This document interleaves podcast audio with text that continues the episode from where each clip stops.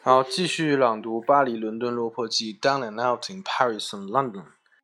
然后今天读的是第十章。第十章呢，作者乔治·奥威尔和 Boris 正是在那个小的呃 restaurant 里面工作了。然后这里面大量篇幅描写 restaurant 里面工作的各种情形啊。简单讲，就是一个非常寒酸的这么一个 restaurant。然后里面油乎乎的地面呀，用来挤去的这种员工啊，然后来自于你的这个上司。永不停息的指责啊、谩骂呀，这个非常糟糕的环境啊、恶臭的空气啊，诸如此类的。但是后来呢，这个鲍瑞斯渐渐适应了，然后挣到了他这个每一天的这个 twenty five francs 二十五法郎。然后呢，但是很有意思，最后还弄一个小插曲，这个最后的这个酒店老板想签下他，但是因为他想到这个两周以后呢，他所等的那个俄罗斯餐厅就要开张了。他竟然跟这个老板说了实话，就说两周以后呢，我想要应聘另外一家餐馆，所以我能不能只签两周？那老板说当然不可以了。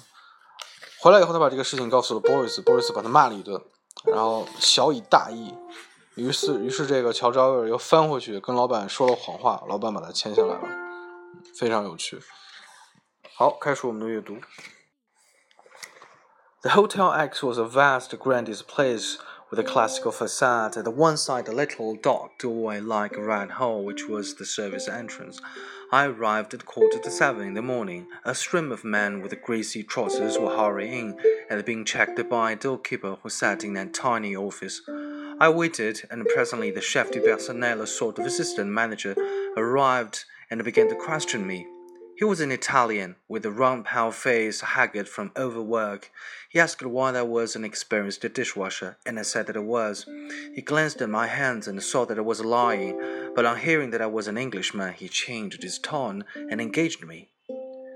We have been looking for someone to practice our English on, he said. Our clients are all Americans, and the only English we know is, um, he repeated something the little boys wrote on the walls in London, and you might be useful. Come downstairs.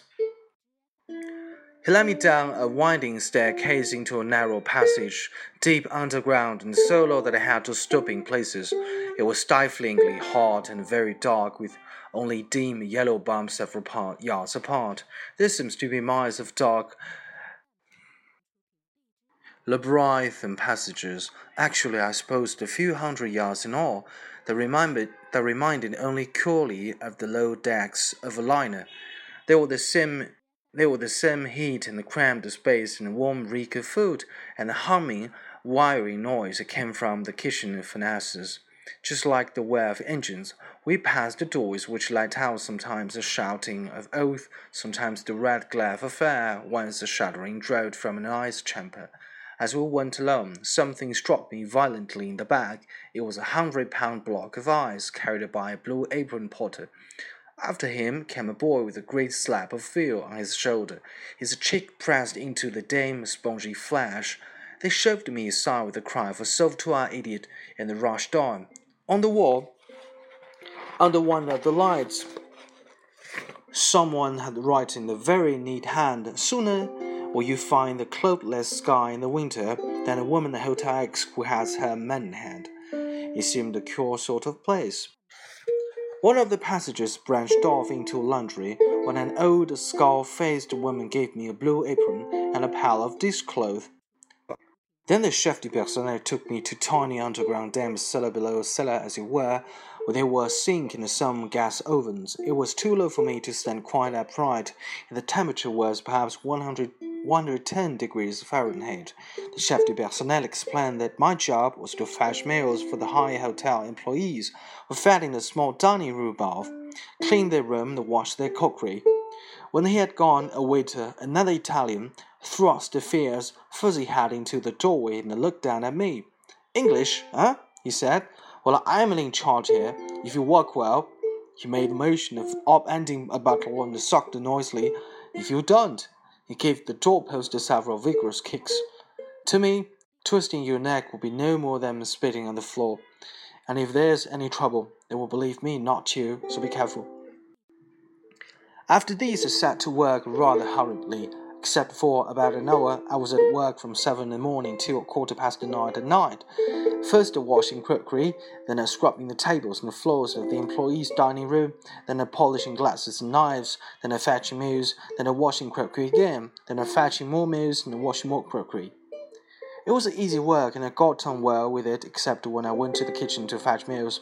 The kitchen was like nothing I had ever seen or imagined, stifling, low ceilinged, inferno of a cellar, right lit from the fires, and deafening with oath and the clanging of pots and pans. It was so hot that all the metalwork except the staves had to be covered with a cloth.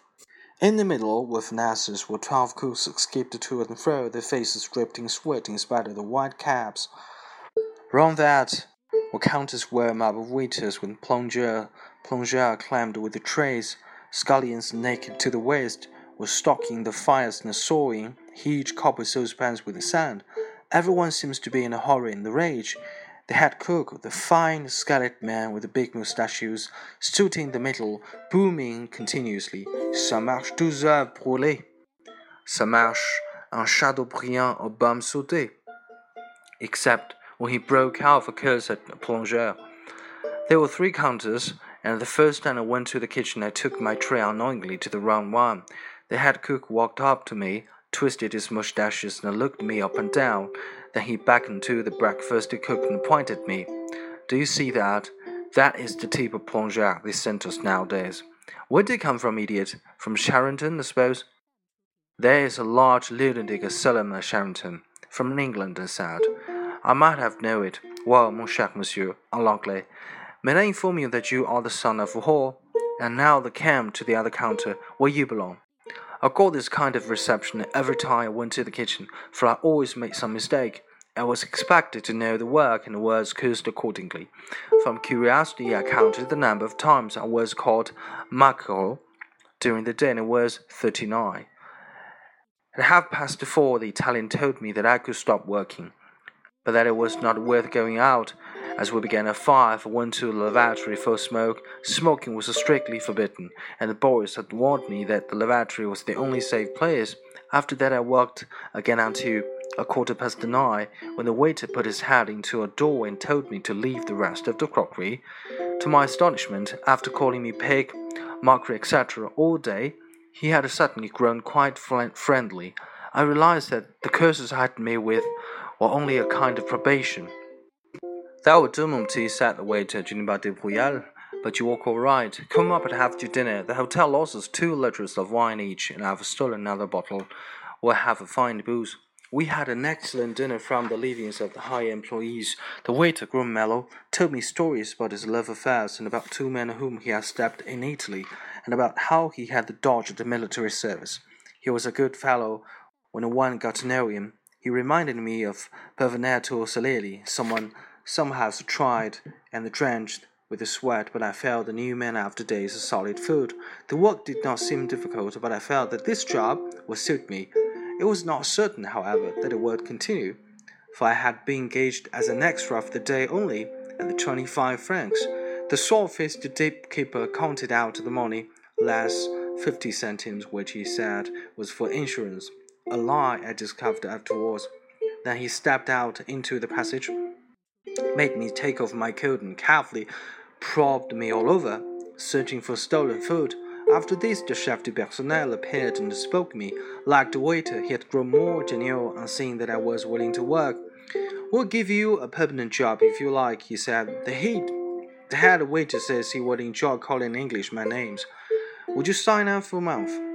Here was a job at last, and I was ready to jump at it. Then I remembered the Russian restaurant, due to open the fortnight.